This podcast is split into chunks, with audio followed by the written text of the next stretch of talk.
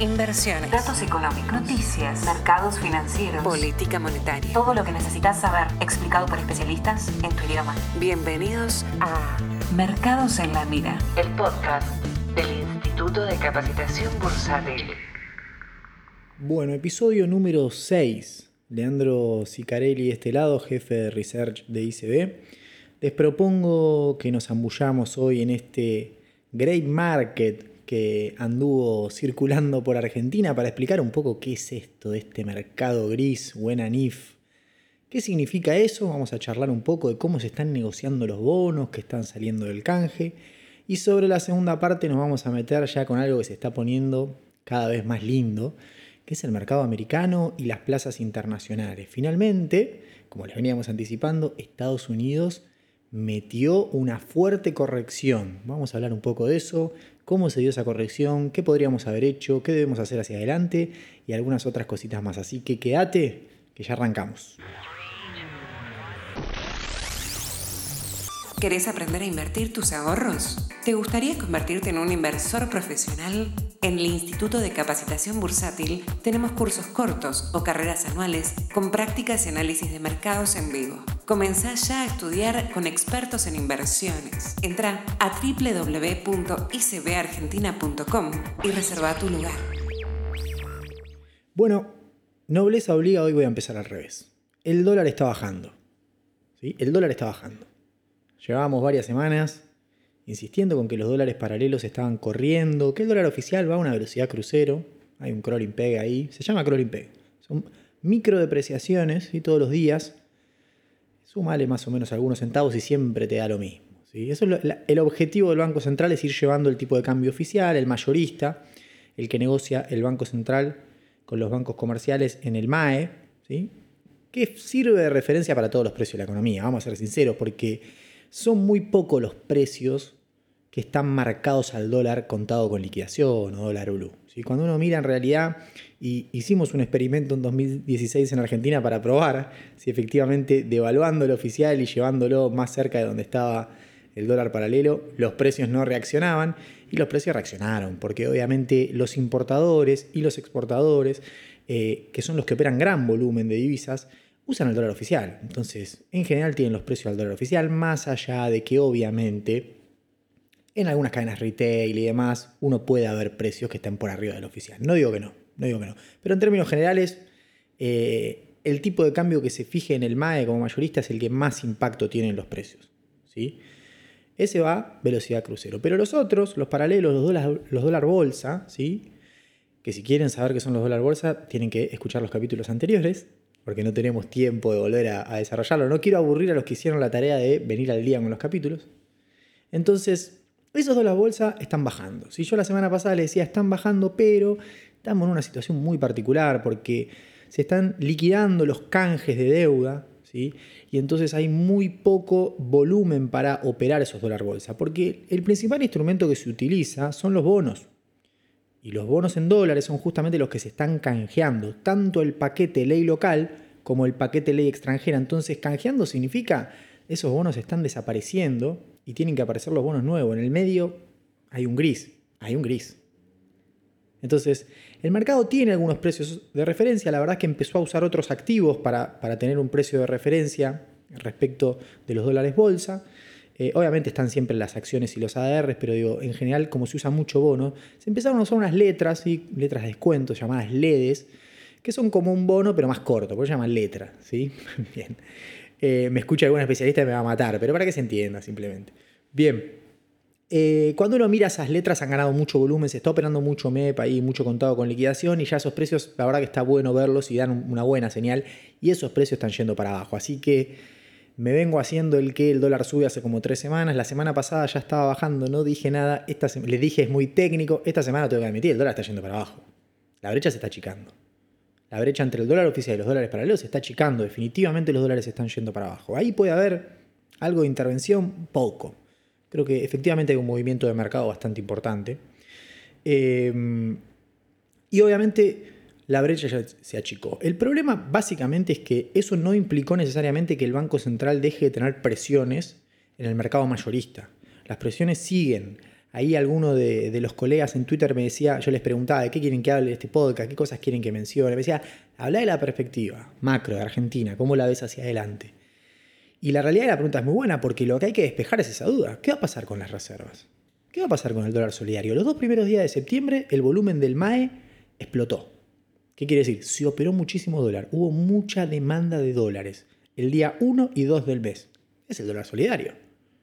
Evidentemente hay algo ahí que no termina de cuajar macroeconómicamente. Entonces, para mirar la macro hacia adelante, lo que todos queremos que se resuelva es eso. ¿Qué va a pasar con las reservas, con la brecha? ¿Sí? Una economía con este nivel de regulaciones tranquilamente puede convivir con una brecha del 30-40%, 50% si me apurás. Ahora 80% evidentemente no puede. Evidentemente no puede porque le genera tensiones macroeconómicas que eh, en algún punto son, llegan a ser inadministrables, como la que le está pasando básicamente con las reservas actualmente. Yo creo que ahí el Banco Central tiene una apuesta bastante interesante que tiene que ver también con que después de los canjes local, el Banco Central va a poder operar en el mercado esos dólares paralelos de los que hablamos, ese dólar MEP del que hablamos hace unos episodios atrás. ¿Por qué? Porque básicamente el Banco Central tiene bonos con los cuales entró al canje ley local, así que va a recibir los nuevos bonos, con lo cual va a poder vender esos bonos en el mercado. Si vende esos bonos en el mercado en pesos, hace que la cotización en pesos baje y que la relación con el precio en dólares cambie, o sea, interviene el tipo de cambio paralelo. ¿Puede hacerlo? Por supuesto puede hacerlo tiene la potestad. De hecho, si no lo hace, el, eh, si no lo hace el, Banco Central, lo hace el ANSES en general. Entonces, en general es una herramienta de intervención que se usa. ¿Sí? Se usa y va a estar vigente en lo que viene. Así que hay que tener cuidado. Antes de que todo esto pase, ya los dólares están yendo para abajo, contado con liquidación 123, el MEP 119, cuando los teníamos en 135 hace dos semanas. ¿Sí? Yo le decía, lucen caros. Siempre está la historia de mi amigo en Twitter que pagó 140 del dólar blue y ya le decía, suena caro. Con el dólar en Argentina y tenés que hacer las cosas muy mal para perder. Pero siempre está la posibilidad de ganar más si se compra de manera más inteligente. ¿Mm? Entonces, en concreto, ¿qué es esto de mercado gris? Vamos, a avanzar un poquito. Argentina, mercado gris. Esta semana en todos los diarios. El mercado gris, mercado gris, gris, el, eh, Grey Market, Buena NIF. Bueno, pero ¿qué, ¿qué significa esto, muchachos? Explíqueme a alguien ¿Qué está pasando? Bueno, lo que pasa es lo siguiente.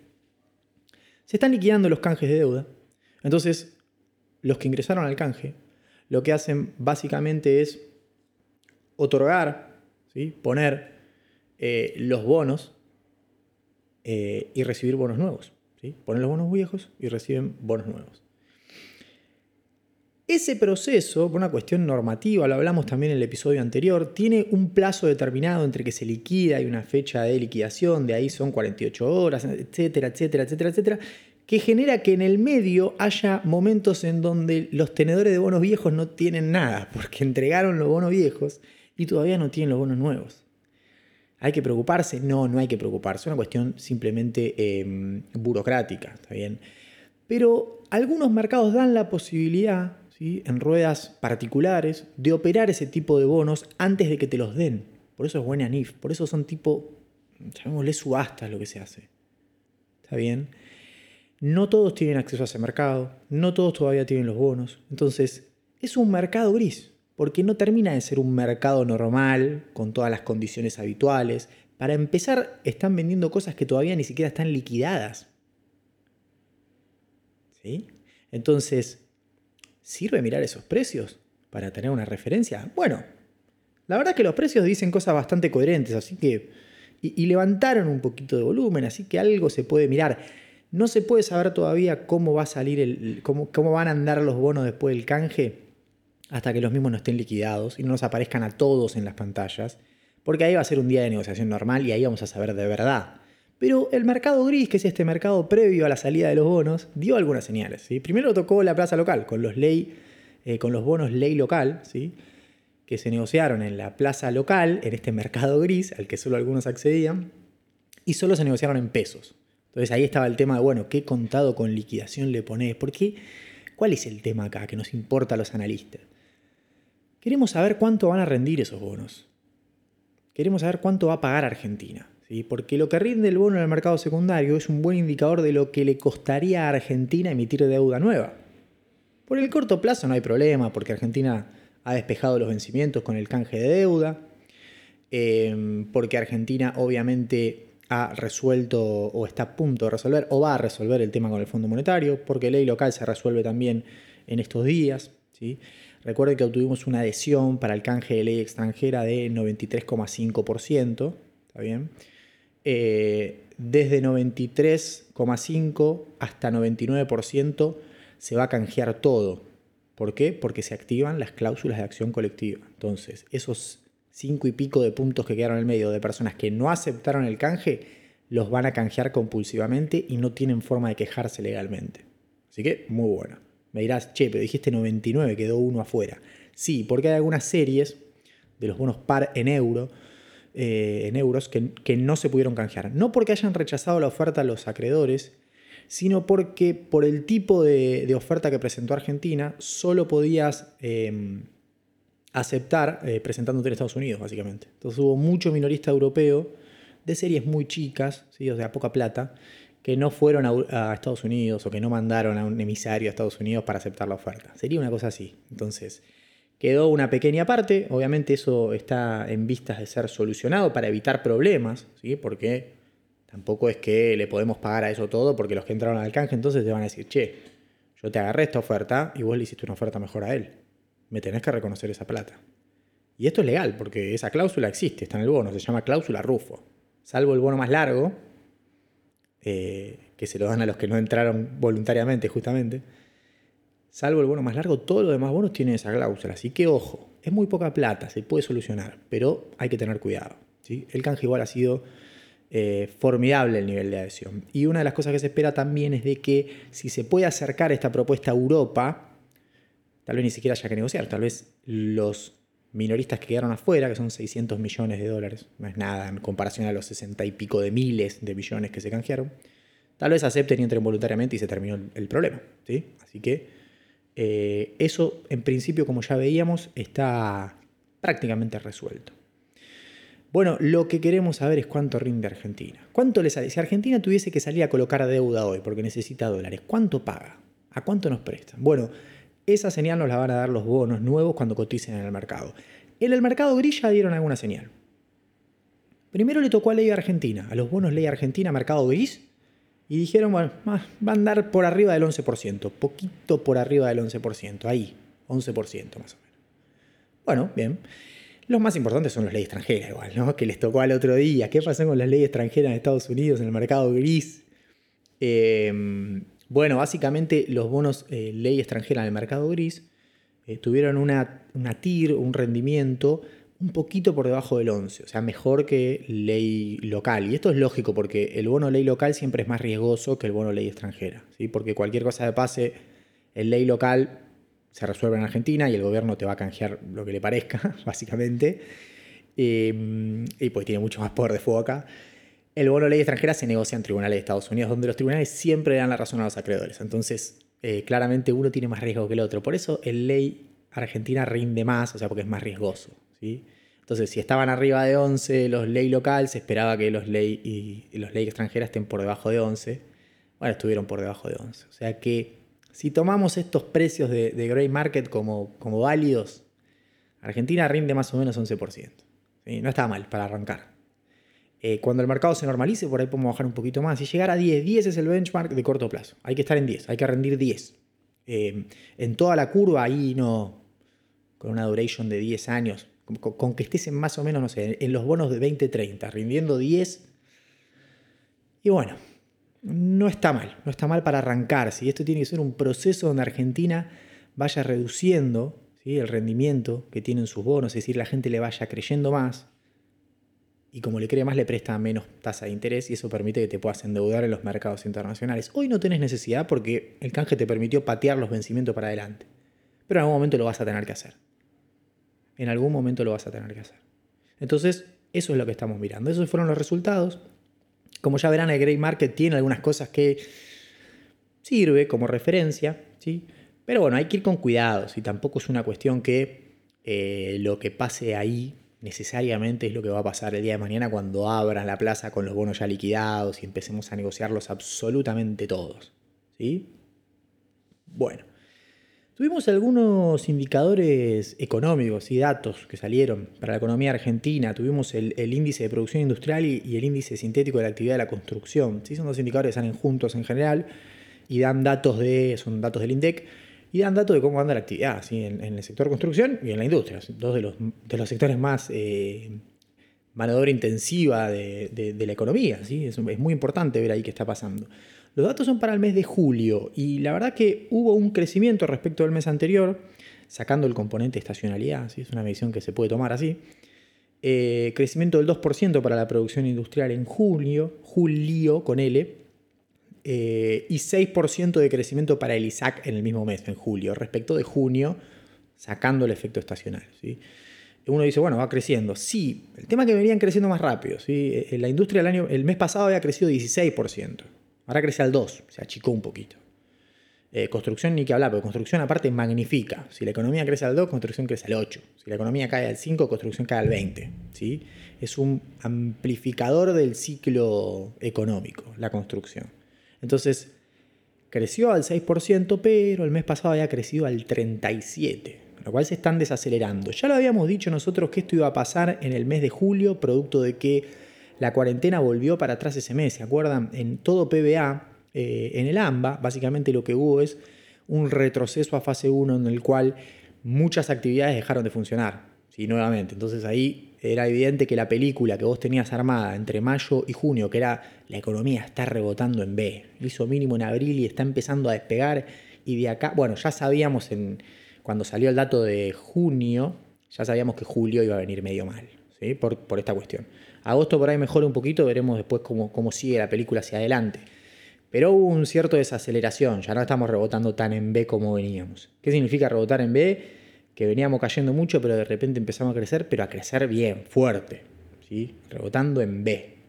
¿Está bien? Entonces, los indicadores de este mes no han sido tan buenos, ¿sí? pero se esperaban así. Tampoco es que nos sorprendió mucho. Finalmente voy a hablar un poco del Merval y de Galicia. Ahí algunos me decían, yo pregunté, me decían que quieren que hable, y yo me decía, habla de Galicia. Hermano, habla de Galicia. de la acción de Galicia. Bueno, ahí hay un, todo un, equipo de gegaleros en el mercado local. Eh, gegaleros es básicamente porque uno como busca la acción de Galicia en las plataformas, pone Gegal, que es el código ¿sí? con el que uno lo busca. Entonces somos gegaleros. Eh. Nos gusta operar la acción de Galicia, es una, es una acción que tiene mucha liquidez, que tiene ADR en Estados Unidos, que tiene mucha eh, liquidez en opciones, tanto en calls como en puts, cosas medio avanzadas, pero bueno, vengan ahí se ve y se las explicamos. Yo no, no, puedo explicarla acá. Eh, pero bueno, sí, cuando uno habla del mercado argentino, habla de Galicia para mí, ¿no? Porque Galicia es una de las que más peso tiene en el Merval, en el índice argentino de acciones. Eh, y es uno de los papeles más importantes. ¿sí? Hay un montón más, obviamente, sí. Pero bueno, esta persona me contestó en Twitter, se tomó el trabajo de pedirme que hable de Galicia, así que hablamos de Galicia más allá de todo lo que ya dijimos, igual de Galicia, que venimos hablando, simplemente para hacer ese seguimiento, eh, bancó los 10, que, bancó los 10 dólares el ADR, que eso es lo más importante, ¿sí? en principio. Si, no, si no cae por debajo de los 10, y bueno, hay, hay determinadas alarmas que no se prenden. ¿sí? Entonces, arriba de 10, de hecho, ahora vamos a hablar de Estados Unidos, pero arriba de 10 Galicia, bien. ¿sí? Eso habla del mercado de un contado, de un Merval contado con liquidación arriba de 3.50 más o menos la relación. Entonces, si estamos arriba de 3.50 en el Merval, medio en dólares. Y si Galicia está arriba de 10, estamos vivos, estamos en partido. Estamos en partido, ¿sí? Venimos de 14, bajamos hasta 10, estamos, estamos perdiendo 2 a 0, pero todavía no terminó el primer tiempo siquiera. Lo bueno de todo esto, que lo que antes era malo, porque antes ¿qué pasaba? Estados Unidos volaba, iba para arriba, para arriba, para arriba, y Argentina se hacía de goma. Decías, che, nos estamos perdiendo toda la suba. Bueno, ahora se, dio vuelta la tortilla. Ahora se dio vuelta la tortilla porque Estados Unidos tuvo un jueves terrible, muy, muy malo, muy, muy malo, y ahora vamos a hablar de eso. Y las acciones argentinas bancaron la parada. Bancaron la parada con las colegas de Brasil. En general emergentes, no todos, pero hubo varios emergentes que tuvieron un muy buen desempeño el día en donde en Estados Unidos se tiraban por la ventana. Vamos a Estados Unidos. Se tiraban por la ventana. El jueves se tiraban por la ventana, esa es la definición. Tuvimos una muy buena rueda el miércoles también, ¿sí? hay muchos que se olvidan de eso. Y, el martes, y, el lunes, y el viernes pasado, y el jueves pasado, y el miércoles pasado, venimos volando. Si alguno decía, uy, mira esta caída del 7%, no sé, 5, 4. Bueno, hace 20 días que esto viene subiendo sin parar. Si no hiciste la diferencia en esos 20 días, no trates de hacerla ahora. ¿Sí? Ya está, el trade ya está hecho. Yo a veces le digo a los alumnos de ICB siempre eso, este ya está hecho. Si no lo hiciste hasta acá, no trates de hacer la diferencia ahora. ¿sí? Busca otro negocio, porque hay momentos y momentos para hacer una operación. Eh, ¿Qué pasó en Estados Unidos? Bueno, Estados Unidos venía bien, venía bien. Yo lo dije hace dos, tres semanas en uno, en uno de los episodios. Viene con muy poca volatilidad, creciendo sostenido todos los días, con buenas noticias. Esto va a nuevos máximos. Bueno, fue a nuevos máximos. Efectivamente teníamos razón ahí, salió bien, buenísimo. ¿Qué les dije la última semana? Le dije, che, estamos en nuevos máximos, pero estoy empezando a ver que sube la volatilidad. Así que ojo, porque un mercado en máximos con volatilidad creciendo, mm, esa suba puede que sea las últimas subas que veamos antes de una corrección. Si no quiere decir que ahora vaya a ir para nuevo mínimo o abajo, que se vuelva a una situación tipo marzo que volaba el mundo por los aires, no, ni loco. Pero era probable una corrección. ¿sí? De hecho, ahí con algunos alumnos ICB lo, lo, charlábamos, yo les decía, eh, les mostré cómo, cómo hacer una estrategia para aprovechar la suba de la volatilidad y cubrir un poco las ganancias que uno venía acumulando con estas subas. ¿sí? Pero era claro que con, esta, con este aumento de la volatilidad en el mercado de Estados Unidos, cuando la volatilidad aumenta en los mercados significa que hay mucha variabilidad de precios. El precio va, viene, va, viene, va, viene. Cuando un precio va, viene, va, viene, va, viene, va, viene, es porque no estamos de acuerdo. Si es para arriba o para abajo. ¿Está bien? Tiene que ir o para arriba o para abajo.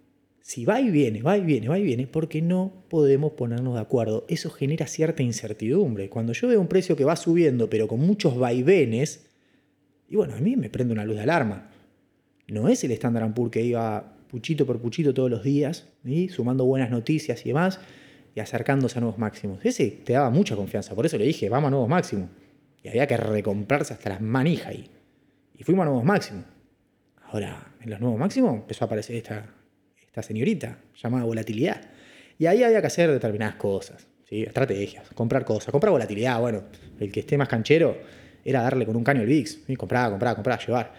Eh, con ETF, futuros, opciones, lo que se te ocurra. ¿sí? En fin, Finalmente llegó el día en donde los índices cayeron fuerte. ¿sí? En Estados Unidos tuvimos una caída el jueves del 5% en el Nasdaq, ¿sí? las tecnológicas horribles, horribles, empujando para abajo todo. Pero después se sumó todo. El Standard Poor's 3,5%, el Dow Jones Industrial Average 3%. Y cuando mirabas el mapa era sangre. Era todo rojo. Todos los papeles para abajo. ¿Sí?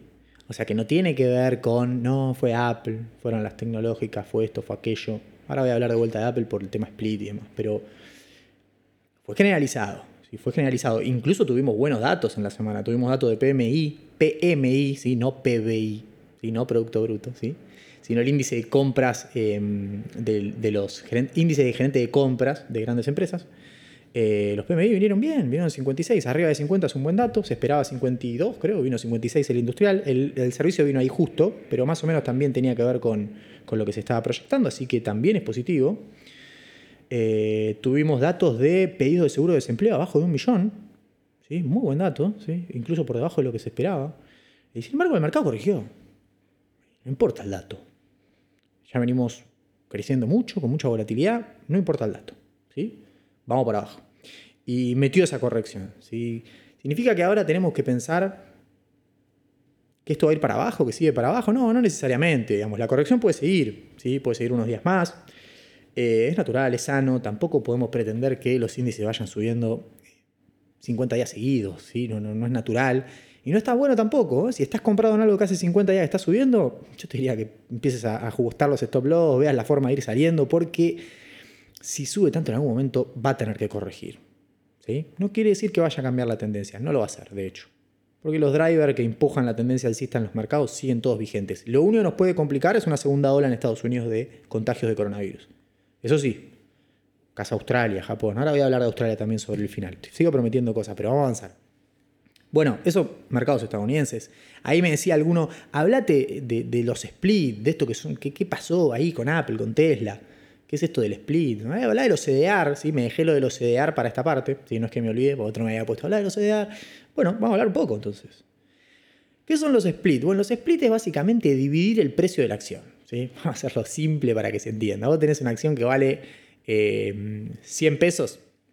y los dueños de la empresa deciden hacer un split. ¿Por qué? Y porque 100 pesos es muy cara. Por ejemplo, si vos tuvieses... 100 em, pesos en realidad no es tan caro, pero no importa. Vamos a poner el ejemplo de 100. Si vamos con el ejemplo de 100. Si la acción vale 100 pesos, lo que pueden decir los dueños de la empresa es, che, cobrando 100 pesos cada acción, eh, como está el precio de mercado, eh, al público retail, o sea, al más minorista, tiene que poner 100 pesos por cada acción. ¿Sí? Lo estamos como desalentando. ¿Por qué no la ponemos a 10 la acción? Así sí puede comprar, con 10 pesos ya puede entrar a la acción. ¿Por qué no hacemos eso? Bueno, listo, eso se llama split. Se anuncia el split, ¿sí? se vota, toman la decisión, se hace. ¿Qué es lo que sucede? La acción valía 100 y te dicen a partir de tal día va a valer 10. ¿sí? Entonces es muy simple, si vos tenías una acción que valía 100, te van a dar 10 acciones. ¿sí? El split tiene un ratio de conversión, o sea, 10 a 1, va a ser 5 a 1, 3 a 1, 4 a 1. Bueno, te van a dar la cantidad de acciones correspondientes, equivalentes a la unidad que vos tenías para que no pierdas plata. Si en el split no se pierde ni se gana plata.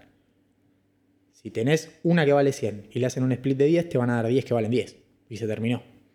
El tema es que en el medio el precio puede cambiar. Bueno, no importa, la cantidad es lo que importa. Después el precio puede pasar cualquier cosa. Y acá eh, en mi broker en Estados Unidos eh, eh, tenía un, anuncio muy, muy interesante que decía, explicaba lo que eran los splits, que es esto, división del precio de la acción. ¿sí? Que es, ¿Por qué explico esto? Porque Apple y Tesla esta semana hicieron el split, ¿sí? al comienzo de la semana. Empezaron a valer un cuarto, un quinto de lo que valían antes. Entonces incentivan a que el público minorista compre esas acciones. Entonces, ¿qué piensa la persona que recién llega al mercado? Ah, listo.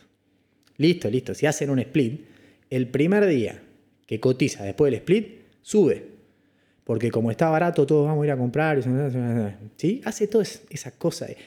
Y hoy se lo decía justo a los alumnos, dice, ven una clase que estábamos dando. Cuando ustedes ven en el mercado un negocio tan fácil, vuelvan a hacer todo el análisis. Porque en algo se están equivocando. Porque no hay negocios tan fáciles en el mercado. Porque si es tan fácil, lo vamos a hacer todos. Y no va a funcionar. O ya está hecho o hay algo que no estás viendo. Así que Duden de esas cosas. Le salió bien igual, porque efectivamente después del split las acciones subieron y en la corrección de jueves bajaron, ¿sí? volvieron abajo de, lo que estaban en, previa del split. ¿sí? Ahí hubo mucho lío porque eh, hay un record date eh, para hacer los splits. hay una fecha, ellos anuncian el split. El primero de septiembre hacemos el split. ¿sí? No, era primero, creo que era el último día de agosto, si no me equivoco. Esperen que lo voy a buscar en el. que era? El, claro, el 31 de agosto era. Se hace el split. ¿sí? ¿Qué es lo que pasa? Antes hay una fecha, está el record date, que lo que dice es, los que tienen la acción, el record date, el primer día del split reciben todo el equivalente de las acciones. Si vos compraste la acción entre el record date y el día del split, el día del split no vas a recibir todas las acciones, vas a recibir una. Todas las demás te las van a dar dos días después. No es que no te las dan, te las dan obvio porque no te van a sacar la plata, pero te las dan un día después porque no entraste en el récord. Entonces te dan una nota y a los dos días te aparecen los papeles que faltan. Lo aclaro porque acá en Argentina hay muchos que habían comprado acciones de Apple y decían, no están, no está, compré uno, hicieron el split, me robaron las otras tres.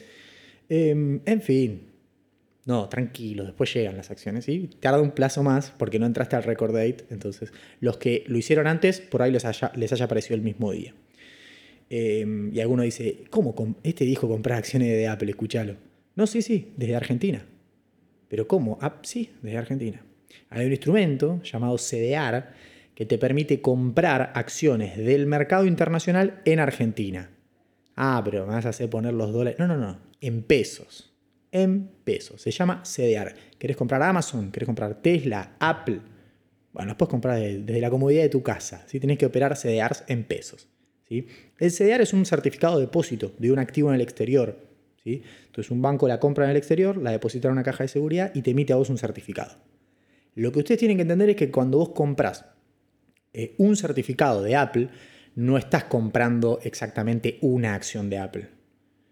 ¿Está bien? Porque los CDR, al igual que los ADR, que son lo mismo pero al revés, ¿sí? una acción argentina cotizando afuera, los CDR tienen un ratio de conversión. ¿Está bien? Entonces, cuando vos compras un CDR, si el ratio es 10, estás comprando un décimo de la acción.